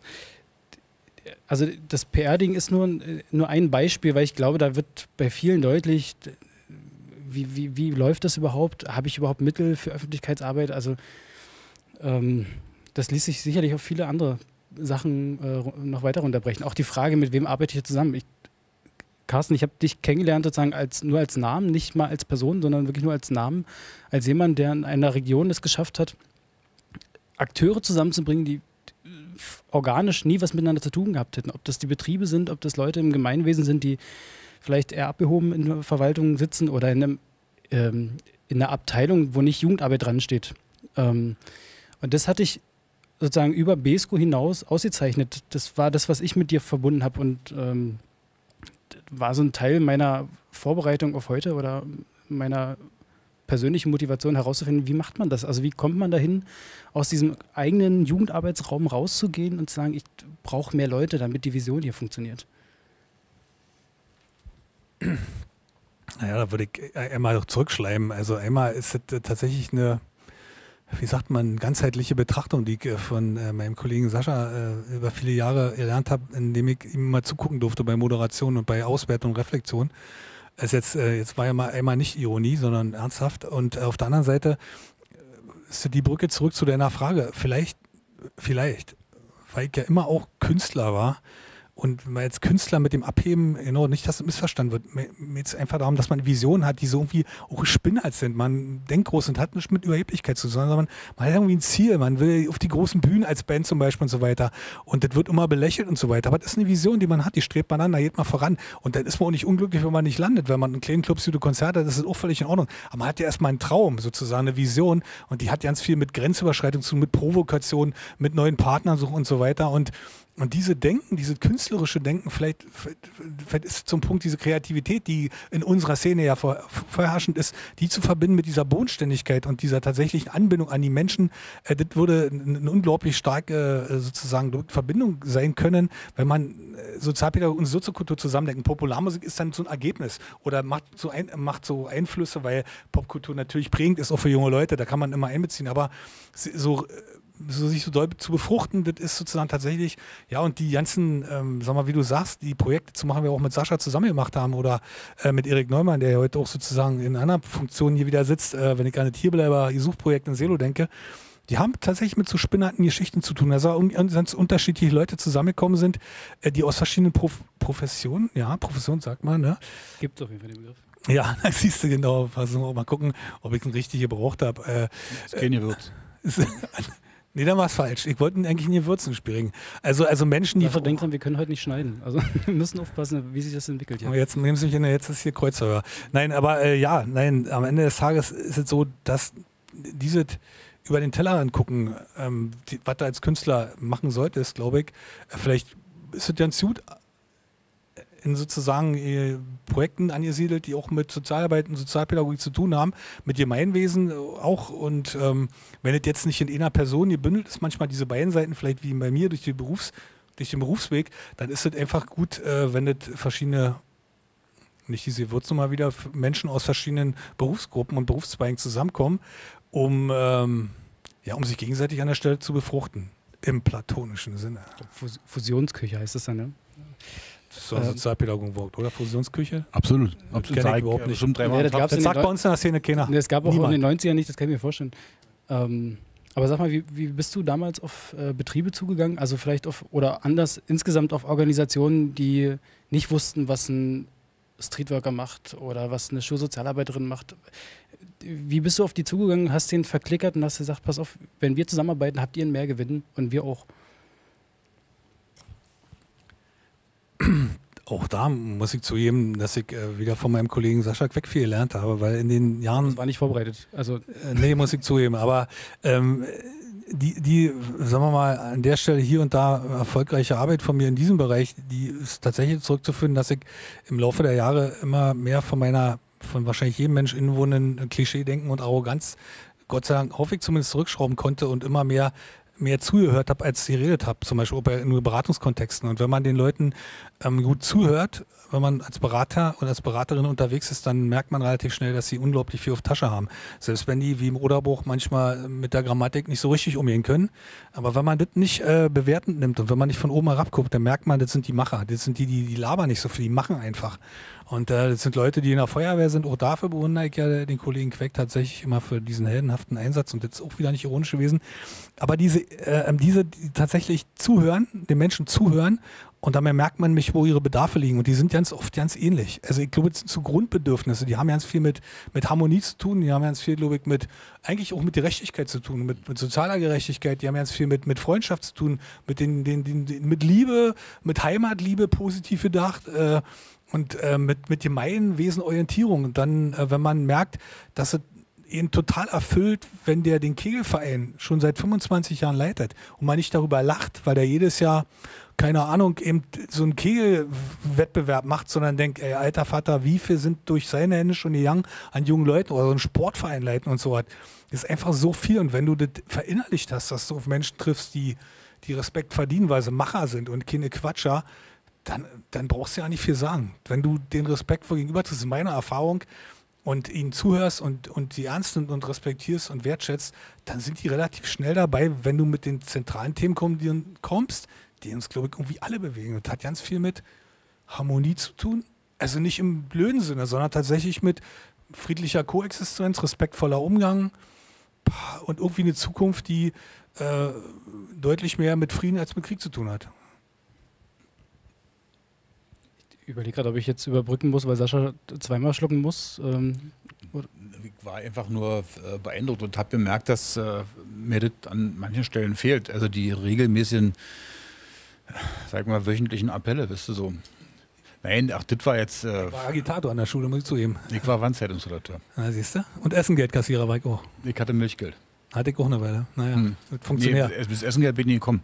mit, äh, also, nee, wirklich nicht. Das habe ich nicht geschafft. Das war dann wirklich, da war der Posten. Das Pausenhof geklärt dann. Nein, nein, nein, nein, nein. Da ging ja eins andere Summe über den Tisch als Essengeldkassierer, verstehst du? Stimmt. Also, da musstest du schon richtig, die, musstest du die großen Umschläge bereithalten wenn du dann irgendwie monatlich zur stellvertretenden Direktorin gegangen bist und abgeliefert hast. Das war eine krasse Nummer. Und man konnte flunkern. Also ich nenne es ja nicht betrügen, das wäre ja doof. Habe ich gar nicht gemacht. Ich habe geflunkert und beim Flunkern mit dem Essengeld. Ich hoffe, es verjährt jetzt. Ja, da konnte ich mir sozusagen so finanzielle Freiräume äh, erarbeiten, die mir, die mich dazu in die Lage versetzt haben, äh, äh, Plastikindianer zu kaufen. Also, weil ich dafür das Taschengeld nicht hatte. Deshalb war das äh, der Einstieg in die Kreativwirtschaft bei mir im Grunde. Kreativwirtschaft? Ja, ja. So. Jetzt redet er nicht mehr von äh, Kunst- und Kulturszene, jetzt redet er von Kreativwirtschaft. ich, äh, ich, ich, nein, ich würde mal, würd mal sagen, wir haben ihn an der Stelle, an der richtigen Stelle erwischt. Aber dazu später vielleicht noch. könnte man sagen, aber ist okay. So. Ähm. Nee, ich wollte, du, nee, jetzt mal zum Ernst. Ich äh, wollte noch eine Sache zu dem sagen, was du gerade beschrieben hast. Ich, äh, ich glaube, dass es äh, auch ganz oft darum geht, ähm, das hast du ja auch gesagt, Leuten das Machen zu ermöglichen.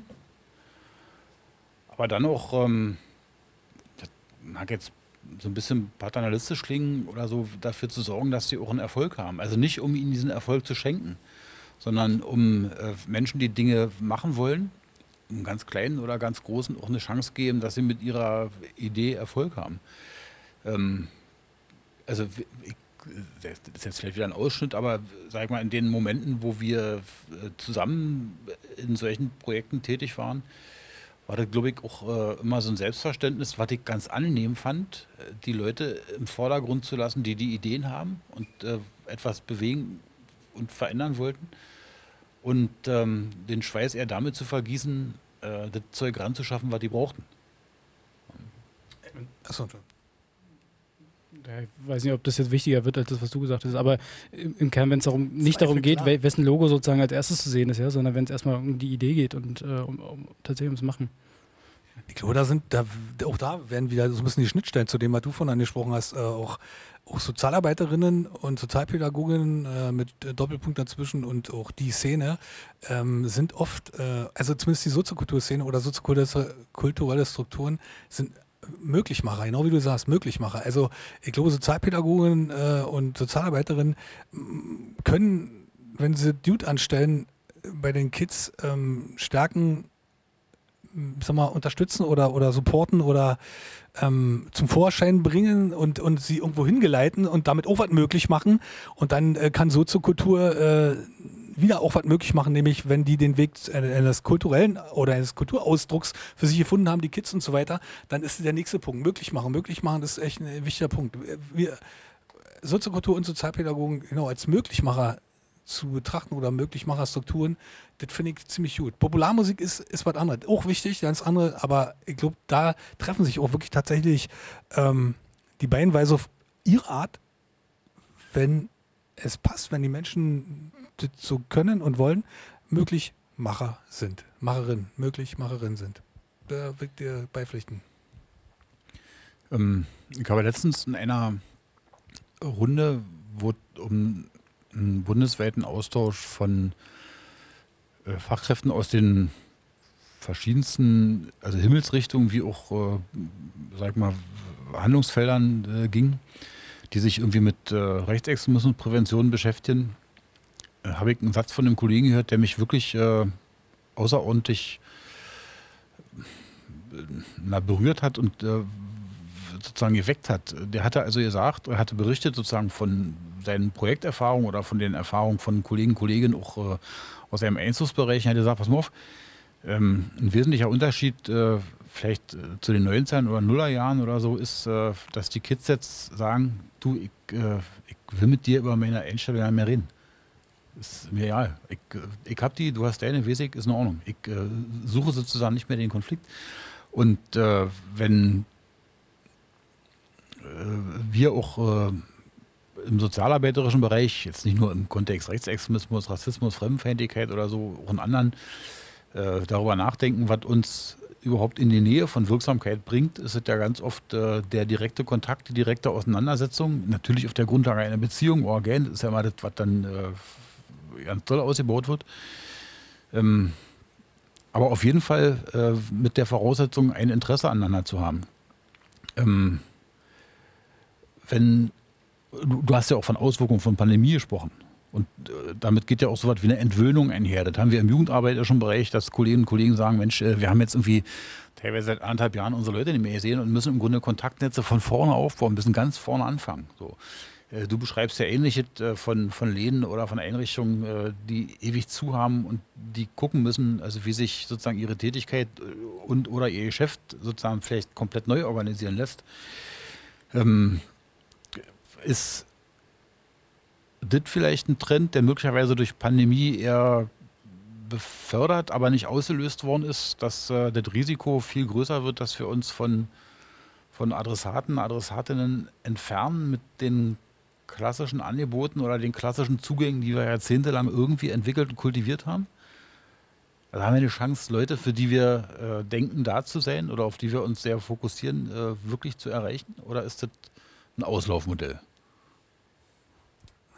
würde ich eher mit Hoffnung antworten. Also eine Hoffnung, die ich habe, ist, dass es kein Auslaufmodell ist. Ich ähm, glaube, dass ähm, wenn es für Online-Formate und Streaming-Geschichten und sonst was auch durchaus ihre Berechtigung haben und auch wichtig sind, können auch hier und da Kultur, also wenn man von unserem Bereich spricht, verbreiten. Ich glaube, hier und da können auch tatsächlich so äh, Internet- oder Online-Geschichten auch in der Jugendarbeit irgendwie Zugänge schaffen. aber ich glaube, sie können nicht das ersetzen, was, ähm, was, was das Wichtigste ist. Und ähm, ich weiß nicht, ob es vielen so geht, mir und meinen Freunden, meinen Bekannten, ihr seht so, diese soziale Distanz, das ist eines der, der, der krassesten Nummern sozusagen, die, die ausgelöst wird. Und ich hoffe nicht, dass die Menschen sich daran gewöhnen, wenn ich ehrlich bin. Und äh, wenn man zurückkommt nach irgendeiner Zeit und äh, soziale Nähe wieder zugelassen wird, zugelassen werden kann, oder die Menschen es von sich aus zulassen, weil sie von mir aus die Rängste äh, oder weil sie geschützt sind, wie auch immer, also äh, es wieder stattfindet, dann glaube ich, ist das der zentrale Punkt, weil ich glaube, dass die größte Wirkung aus meiner Erfahrung als Sozialarbeiter eher darin bestand, dass ich als Mensch, als authentischer Mensch äh, wahrgenommen wurde, der irgendwie so ist, wie er ist, mit einer gewissen Vorbildwirkung natürlich und nicht so sehr die Methoden, die ich nicht besonders gut konnte.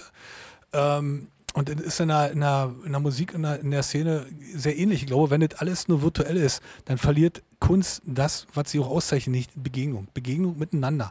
Und ähm, ich hoffe nicht, dass das ersetzbar ist. Ich weiß nicht, wie die Prägung ist heutzutage. Ich sehe das bei meiner Tochter, wie viel da über das Netz gemacht wird, über das Telefon, wo wir früher rausgerannt sind, uns, um uns zu treffen. Ähm, ich hoffe tatsächlich, dass das äh, etwas ist, was wieder zurückgeht und äh, dass die Menschen die Freude daran empfinden, ähm, sich tatsächlich also wirklich zu berühren. Und das meine ich jetzt ganz ernsthaft. Also bei einem vollen Konzert sich zu reiben, keine Ahnung, der Schweiß in der Luft hängt, äh, der Bier übergekippt wird oder die Cola und dass Menschen, Sozialarbeiter, dass die den spüren oder Sozialarbeiterin, wenn die erzählt, äh, wie sie, keine Ahnung, mit 16 Mal nach, nach Rumänien gefahren ist und so weiter, dass das junge Menschen fasziniert, wenn sie, an, wenn sie sie angucken können oder wenn sie merkt, dass diese Person Angst hat oder einen Rat hat oder auch ratlos ist sozusagen, dass sie sich an den Menschen äh, orientieren, mit dem sie sind, den sie spüren, den sie riechen können, den sie äh, ähm, direkt sozusagen irgendwie so, so eine Aura empfinden und so muss es bei Künstlern auch sein. Deshalb glaube ich, ist es ja auch, äh, gibt ja auch viele große Künstler, die sagen, ich würde dann mehr wenn eine Clubtour spielen. Weil wenn die da auf den großen Bühnen stehen, dann finden die das geil, dann verdienen die Geld und dann spielen die ganz oft, das hört man ja kaum, die spielen so anonym, Clubgigs. Ja, ob die Ärzte sind zum Beispiel Toten Hosen und spielen in Wohnzimmern, weil die spüren wollen, was die Menschen ihnen entgegenbringen, weil davon lebt ein Künstler ja auch. Und da sind, glaube ich, auch beide Professionen nicht unecht. Ich glaube, wir als Sozialarbeiterin, wenn ich jetzt mal von wir spreche an der Stelle, weil ich komme ja auch aus dem Stall, ähm, wir fanden es doch immer ja ins Schau, wenn wir gemerkt haben, und manchmal ist es erst zwei Jahre später oder drei Jahre später gewesen, dass der ein Jugendlicher gesagt hat, äh, ich weiß, Carsten, damals war doof und so, aber ich habe ich hab übrigens die Ausbildung doch zu Ende gemacht. Nicht sozusagen, das äh, kann man am Telefon sich sagen oder am Rechner oder man spürt es und freut sich und drückt sich mal finde das total charmant, dass du das nochmal so formulierst, weil das, wir haben uns ja so ein Jargon angewöhnt, dass wir mittlerweile sagen, also wir sehen natürlich auch die Chancen und das, die Potenziale dieser Krise. Und äh, dann kommt sowas wahnsinnig Geistreiches wie, das wird nie wieder so sein wie früher und so weiter. Und dann denke ich mal, aber was ist, wenn hat sozusagen in bestimmten Bereichen natürlich seine Berechtigung, aber was ist, wenn bestimmte Teile aus der ähm, also Vergangenheit klingt so weit weg, aber von dem, was uns vor der Corona-Krise geprägt hat, genau das ist, was wir jetzt auch wieder brauchen. Ja, also so wie du sagst, Begegnungen, einfach zusammen sein, vielleicht auch einfach mal nur auf einer Couch zu sitzen und miteinander zu quatschen und äh, sich nicht Gedanken darüber machen müssen, haben wir jetzt den Abstand eingehalten, äh, sind wir alle getestet und so weiter. Äh, sind wir an der Stelle, aber ähm, ich glaube, dass das total wichtig ist. Also auch so ein Versuch, wieder nicht von neuer Normalität zu sprechen, sondern zurückzukehren auch in Normalitäten, also in echte Normalität. Und ich, also ich hoffe, gut, das bin ich persönlich, ich weiß, dass meine Frau beispielsweise anders denkt, aber äh, ich freue mich auch einfach auf normale Handschläge, ja, sich zu begrüßen und einfach mal wieder die Hand zu geben, zu sagen, schön, dass du da bist. So. Und das ähm, kann uns vielleicht Mut machen. Du hast ähm, von Harmonie gesprochen. Ich glaube, dass das tatsächlich auch Dinge sind, ähm, nach denen wir uns, also menschlich gesehen, einfach auch äh, sehnen, also die einfach äh, zum, zum Urbedürfnis sozusagen dazuhören. Ich gucke ein bisschen auf die Uhr. Ich, also ich bin zum einen wahnsinnig überrascht. Äh, ich muss da an der einen oder anderen Stelle vorher sagen, ich habe die Befürchtung, wenn wir drei hier sozusagen sitzen, dass die Seriosität irgendwo auf der Strecke bleibt. Aber ich glaube, das ist erstmal gelungen, dass das äh, nicht passiert ist. Wir haben noch zehn Minuten. Ja. genau, soll jetzt den Tag nicht vor dem Abend loben. Ähm, aber wir müssen ja noch so ein bisschen äh, ein paar Elemente reinbringen, die uns regelmäßig auch ein Teil dieses Formates, dieses Podcasts äh, rumtreiben. Ähm, und vielleicht passt es ein bisschen als Aufhänger. Wir haben gerade gesprochen vor der Corona-Krise, nach der Corona-Krise. Wir haben im letzten Podcast darüber gesprochen, ähm, was gab es früher, was es heute in der Jugend aber nicht mehr gibt. da hat Sascha ein paar Sachen beigetragen und ich habe versucht, ein paar Dinge zu nennen, die es heute in der Jugendarbeit gibt, die es damals noch nicht gibt. Ähm, nachdem wir sozusagen auch noch äh, das vorlesen, was äh, uns eingereicht wurde, weil wir haben Aufruf gemacht und haben gesagt, also dann schickt uns doch nochmal zu, beteiligt euch, wir sind ja partizipativer Podcast, ist ja klar. Ähm, nur heute nicht, also egal, was ihr da in die Kommentare geschrieben habt, wir werden es nicht sehen. Ähm, du kannst gleich mal überlegen, was dir einfällt. Ähm, also Dinge, die es früher gab, die es heute nicht mehr gibt oder gern noch andersrum. Ich äh, würde an der Stelle mal eins vorlesen, äh, was uns ein Kollege zugeschickt hat, der also sich friseurtechnisch wahnsinnig gut in unsere Reihe einreihen könnte. Ähm, er schrieb, früher gab es die Ungewissheit, wie es nach dem Jahr weitergeht, da die Verträge jährlich verlängert wurden. Heute kann ich langfristig planen und das ist auch gut so und bietet ganz andere Planungssicherheit sowie Kontinuität. Ähm, als ich das gelesen habe, musste ich kurz überlegen, vielleicht lebt er schon zehn Jahre in der Zukunft. Ich habe an vielen Stellen noch äh, die, die Sorge, dass es eher noch anders ist, also dass viele tatsächlich noch mit Jahresverträgen zu tun haben. Aber ich glaube tatsächlich, das, was er auch zum Ausdruck bringt, ist, hat sich doch äh, festgesetzt, das Bewusstsein, äh, Rahmenbedingungen ist wieder das Stichwort. Äh, manchmal braucht es Verlässlichkeit und auch ein bisschen Langfristigkeit, um äh, langfristige Ziele erreichen zu können. Äh, an vielen Stellen sehe ich das, auch wenn es leider noch Orte gibt, an denen es tatsächlich nicht der Fall ist. Äh, Sascha, du, du, hast auch noch Einreichungen. Ja, ja. Äh, äh, da, also neben den manchmal philosophischen, manchmal pointierten Beiträgen der Kolleginnen und Kollegen ähm, wurde in den Einreichungen auch deutlich, wie, also wie breit auch der Fokus ist und äh, der Kolleginnen und Kollegen ihrer Erinnerung. Und äh, das macht einem ja manchmal auch noch bewusst, wie beschränkt der eigene ist. Ne? Ähm, okay, also was äh, gab es noch? Früher gab es, und das gibt es heute nicht mehr, Kontaktbierchen und Gesprächszigarettenspenden von Sozis, wenn man gerade mal wieder knapp bei Kasse war, der Weltschmerz oder auch der Liebeskummer aber nicht auf bessere Zeiten warten konnte. Ähm, das versteckt sich heute wahrscheinlich hinter zunehmender Professionalität, das stimmt. Ja. ja die Frage haben wir schon ein paar Mal gehabt, ja. Also, ja, ja. ob es nicht äh, so, so einen Rahmen wieder bräuchte manchmal. Ähm, früher gab es, und das ist heute Gott sei Dank recht selten geworden, alle Jugendlichen hatten die private Handynummer der Sozis, weil es halt nicht anders ging. Und ein paar verrückte Fachkräfte sind sogar nachts und am Wochenende rangegangen. Yippie ja. Heute gibt es Leisetasten in der Tat. Flugmodus. Ey, wirklich, von was, Carsten was ist, lernen heißt Siegen lernen. Was ist dir noch in den Sinn gekommen, Carsten? Also ich meine, die, die, die, ganz billige Nummer wäre jetzt wieder zu sagen, also du kennst dich ja wahrscheinlich besser mit dem früher aus, aber Also so, so, eine Leute wie dich, also die, die haben früher Klassenkloppe gekriegt, das ist ja auch klar. Aber gut, äh, wir ist ja gleich vorbei die Sendung. Nein, äh, Gewalt war ja, war ja früher. Gewalt ist, äh, war früher. Äh, Danke für den Unterton an der Stelle. Äh, nein, äh, es gab früher viel mehr körperliche Gewalt. Aus meiner Erfahrung, ist ja noch nicht so lange her, dass ich aus dem Sozialpädagogischen raus bin, gibt es heute tatsächlich auch wahrscheinlich genauso viel oder noch mehr Gewalt, die aber eher mit äh, verbaler oder mit, mit, mit äh, anonymer äh, Gewaltandrohung oder mit, mit Niedermachen, ein bisschen Mobbing, keine Ahnung, wie man das nennt und so weiter zu tun hat. Insofern ist das noch, noch eine andere Schiene. Ich glaube, dass die Gewalt ähm, psychologischer, psychologisch äh, erschlagener ist als früher, weil sie, weil die Ausrichtung von jungen Menschen ganz oft mit dem, mit dem mit der Fremdwahrnehmung zu tun hat und wenn die so zerstört wird durch so unglaubliche Geschichten, die so über die Handys und so ablaufen, dann ist das schon mal eine Nummer. Und ähm, da bin ich gleich wieder, was es eben früher gab. Ich weiß nicht, ob das besser oder schlechter ist, kann ich nicht sagen. Aber wenn du früher, weil das, ähm, der Kollege gesagt hat, diese Ungewissheit, früher bist du zum Konzert gegangen und kanntest zwar und die Band schon mal gehört, aber du wusstest trotzdem, es ist ein bisschen ungewiss war schon. Wird ein guter Abend, ist gut drauf, ist der Laden voll, sind da coole Leute, sind coole Mädels, schicke Jungs, wie auch immer.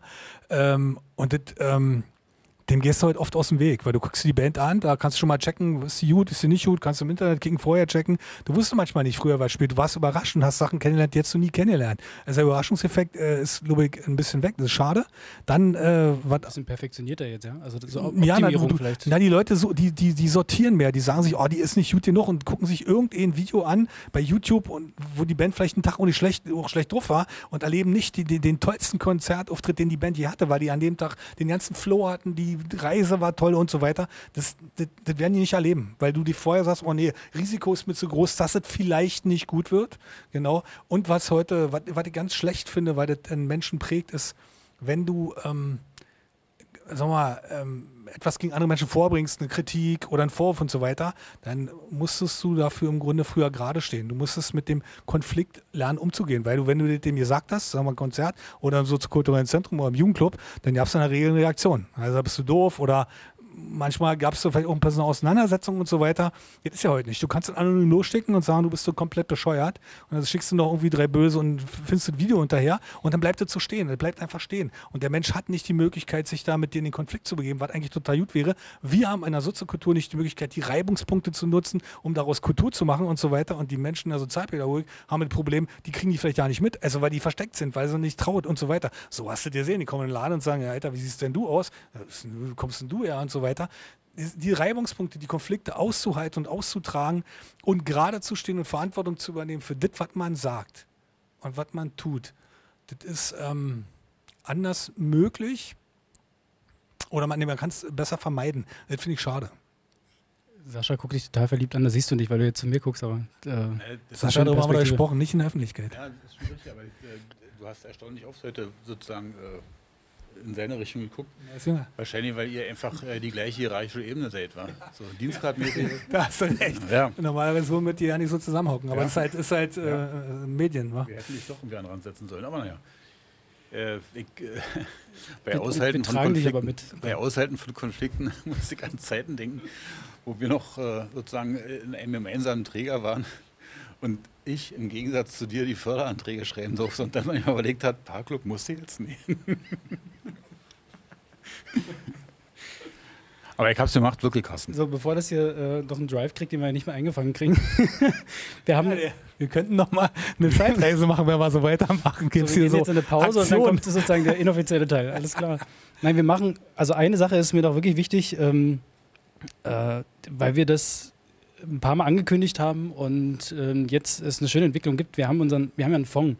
Also der, der funktioniert sozusagen mit deutlich weniger Geld, als ihr das gewöhnt seid in der äh, Künstler, Szene, Künstler, Szene, in der Szene, genau.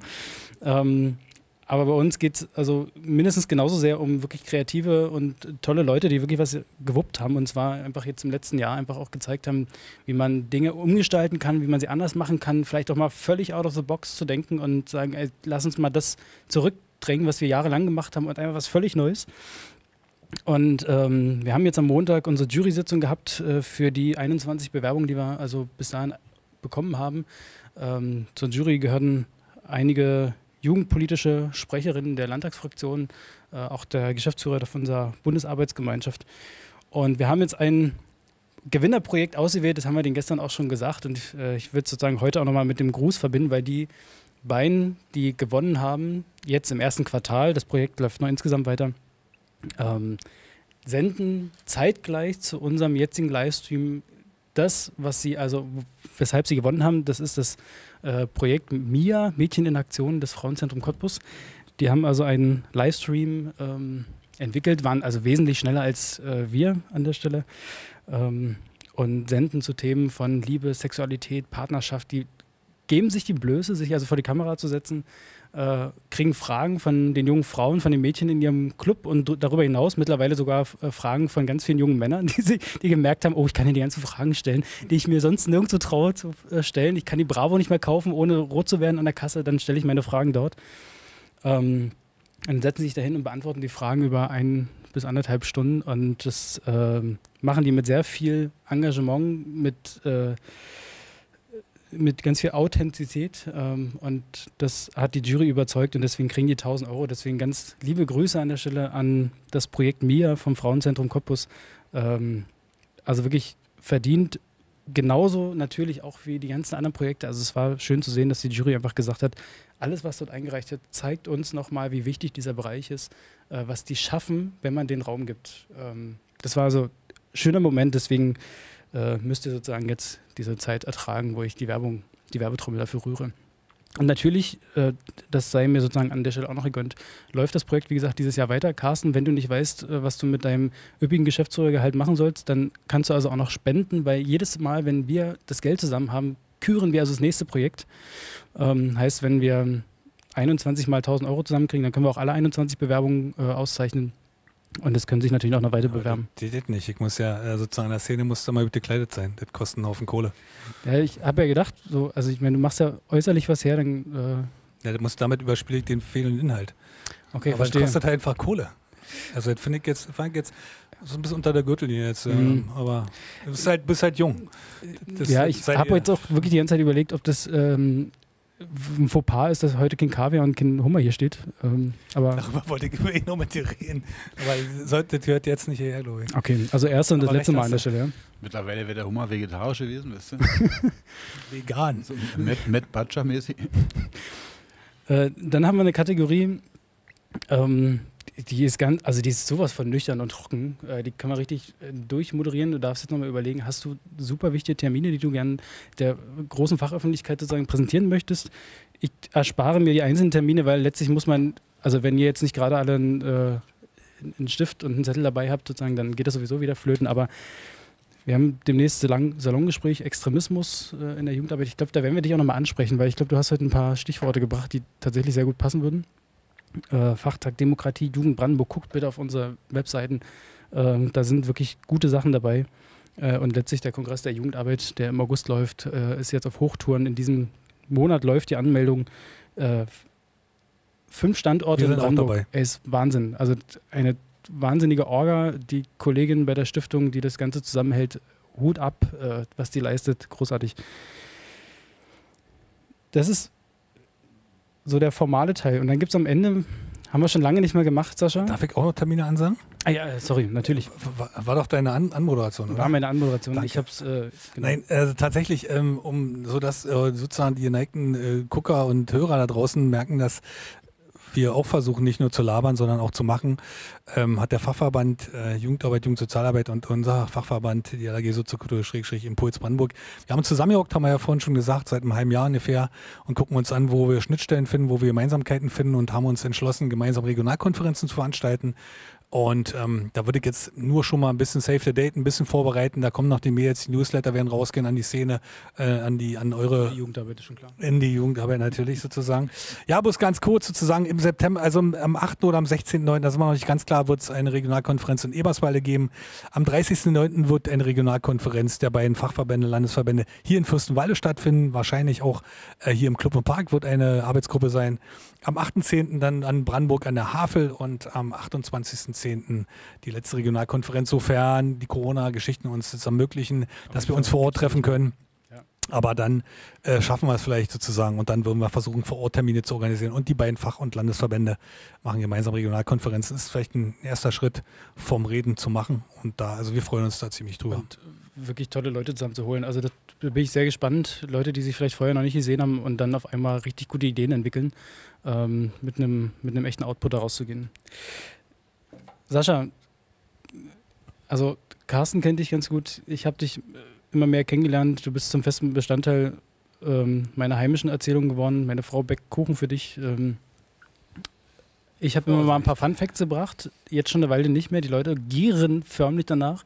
Die warten endlich darauf, mehr zu erfahren. Und ähm, da das ja jetzt sozusagen einfach der, der Moment ist, hat sich Carsten natürlich auch überlegt, ähm, was lässt sich über Sascha nochmal erzählen, was ähm, alle wissen müssen. Ich, äh, das wäre der Moment, die Sonnenbrille runtergleiten zu lassen, aber die habe ich leider nebenbei, sondern bloß die Lesebrille, um meine eigenen Karten lesen zu können. Ihr Hunde. Carsten, erzähl mal. Ja, also ich habe lange drüber nachgedacht und äh, aber ich habe mir gedacht, wir sitzen ja heute im Club im Park und äh, Erik Neumann, der da sozusagen hinter dem Pult sitzt, der war da auch mit bei und ähm, ich erinnere mich an ein Projekt, hatte ich vorhin schon mal erwähnt, Hierbleiber gesucht und ähm, ein modellhaftes Vorhaben, ganz toll mit Verbindungen nach Österreich. Und äh, im, im, Rahmen dieses Projektes sind wir irgendwann mal auf die Idee gekommen, es wäre doch schön, nach Österreich zu fahren, als Team, äh, Regina Vize, Erik Neumann, Sascha Queck und meine Person, um ja, sozusagen. Ja, ja, natürlich. Äh, nein, gar nicht, äh, weil wichtige Menschen. Und wir haben gedacht, wir fahren nach Österreich, um die österreichischen Partnerinnen zu besuchen, äh, haben uns das KTM-Werk angeguckt, weil die ganz tolle Geschichten mit Integration gemacht haben und äh, übergreifend und so weiter. Und wir haben uns entschlossen, natürlich, wie wir sind, als äh, preußische Sparmäuse, äh, mit einem Auto zu fahren. Zu viert nicht zu fliegen, mit einem Auto. Und Sascha bot sich an mit dem Dienstwagen. Da fragt mich bis heute, warum er als einzigster in der Stiftung SBI einen Dienstwagen hat, außer dem Chef. Äh, wir lassen es mal so stehen, aber jedenfalls. Ist er gefahren? Ja, ich und ahne, jetzt, du ahnst es, genau. Und das Schöne war, wir fuhren also äh, später auch los als geplant. Auch das ist jetzt nicht so ungewöhnlich. Äh, und, und fuhren dann los Richtung Österreich. Und Sascha und wir sprachen natürlich über das Projekt und Vorbereitung und es war tatsächlich so, dass wir so intensiv äh, in den Gesprächen drin waren, dass wir nicht merkten, dass Sascha relativ langsam fuhr, bis uns die LKWs überholt haben. Äh, und da die ja eine Geschwindigkeitsbegrenzung in der Regel so um die 80 haben, äh, kann sich jetzt jeder ausrechnen, mit welcher äh, sozusagen horrenden Geschwindigkeit wir Richtung Österreich äh, aufgebrochen sind. Äh, mit Sascha über Stunden und wurden tatsächlich von LKWs überholt. Und Sascha änderte aber nichts an der Fahrweise. Blieb, mal war auch schneller, wie überholten auch wieder LKWs, aber prinzipiell war 120, glaube ich, so obere Grenze. Aber wir sind angekommen und äh, ihr habt auch noch Bier in Österreich. War eine schöne Zeit mit dir in dem Fahrzeug. Ich habe das Bilder vor Augen. Also ich bin ja auch ein, eigentlich ein Freund von äh, Geschwindigkeitsbegrenzung 130. Äh, gibt meines Erachtens nur Vorteile. Sascha praktiziert das, was ich ideell für absolut äh, sinnvoll halte. Von daher. Das ist ein ökologischer Held. Muss man so sagen. Ja. Also wir gehen nicht weiter auf die Modelle drauf ein, aber großartig. Du bist einfach visionär und äh, ein guter Mensch. Ja, weil ich äh, einfach Angst um euch hatte. Zu Recht. Also, wir hatten Horrorangst um uns. Also, als die hupenden LKWs vorbeizogen, hatten wir schon tatsächlich einen Hauch von Angst. Aber eher äh, um die, um die LKW-Fahrer, weil die mit so einer Situation eigentlich, eigentlich überfordert waren, werden, sozusagen. Ähm, ja. Bist du jetzt Aber fertig? ja, äh, spannend, weil ich habe äh, tatsächlich mal gedacht, das wäre etwas, was sich in den letzten Jahren eingeschlichen hat, was irgendwie vielleicht auch was mit dem Alter zu tun hat. Äh, und dass die Brille nicht immer dabei ist, aber äh, scheint. Das visionäre Verhalten, visionäre Grundverhalten von Sascha. Wow. Hm. Okay. Jetzt ist der Punkt gekommen, äh, wirklich hier einen Schlussstrich zu ziehen. Mhm. Und das werde ich äh, mit zwei Dingen tun. Ähm, also zum einen, Sebastian, kann ich dir versprechen, also ich werde ja wahrscheinlich äh, mit, dem, mit der Konstruktion Rente noch zu tun haben, du möglicherweise nicht. Nee, das habe ich Aber jedes Mal, wenn ich äh, sozusagen meinen Rentenbescheid kriege, werde ich natürlich die Summe schwärzen und werde meine Sicht neben sozusagen den Briefkopf fotografieren und dir schicken. Damit du. Nur das Wort Rente, das ist doch Nein, damit du noch 20 Jahre merkst, dass du für meine Rente arbeitest. Äh, das wird sozusagen die erste zentrale Freude sein. Die zweite zentrale Freude wird sein, mich daran zu erinnern, äh, wie du äh, beinahe jedes Mal, wenn wir jetzt zusammensaßen, ganz am Ende dann doch in Ratlosigkeit versunken bist, wenn ich dir mein Zitate-Rätsel gegeben habe. Ich habe heute immerhin noch einen Kollegen an meiner Seite. Mal gucken. Aber ich muss zugeben, also es ist mir wirklich noch nie gelungen, ein Zitat herauszufinden, von wem das sein könnte. Okay, pass auf, jetzt kommt was, wo dein Kollege dir vielleicht wirklich helfen könnte. Jetzt wird er intellektuell, pass auf. Ja, natürlich. Tödlich. Unsere Träume können wir erst dann verwirklichen, wenn wir uns dazu entschließen, einmal daraus zu erwachen.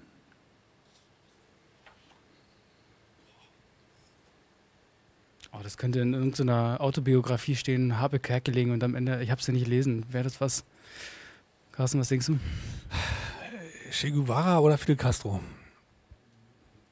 Na, das zeigt mal, wie männlich orientiert ihr seid. Das war, ja. Josephine Baker. Ja, das hätte ich eigentlich ahnen können, weil ihr geht ja heute in Kunst und Kultur. Du hast recht. Naja. Okay. Sah ja sehr gut aus, aber naja. mit der Tatsache sozusagen, dass du uns demaskiert hast und klar ist, äh, sozusagen in welchen Sphären wir denken äh, und wo wir auf jeden Fall noch Bereicherungspotenziale haben, äh, beenden wir die ganze Nummer hier. Äh, Carsten, das nicht nur als Pflichtprogramm, sondern wirklich aufrichtig gemeint. Es war uns eine äh, außerordentliche Freude. Wir sind dir wahnsinnig dankbar für den Einblick, den du einfach nochmal gewährt hast. Ähm, viele Schlagworte, die du gebracht hast. Ähm, ich glaube auch Dinge, die man gerne einfach nochmal mitnehmen kann von Harmonie, von, von Möglichmacherinnentum. Ähm, vielleicht wird uns das ein oder andere noch auf den Regionalkonferenzen begleiten. Da bin ich auf jeden Fall sehr gespannt. Äh, Freue mich auch äh, auf die weitere Zusammenarbeit. Hab ganz vielen Dank für dein Mitwirken heute und äh, wir sehen uns dann sozusagen an dem kleinen Tisch äh, in unserem Format wieder. Ja, danke, dass ich hier sein durfte und äh, danke an die Kolleginnen und Kollegen vom Parklo, die das gemacht haben hier. Äh, so klasse. Aber äh, hat Spaß gemacht. Schön, um mit euch hier gesessen zu haben. Auf Wiedersehen.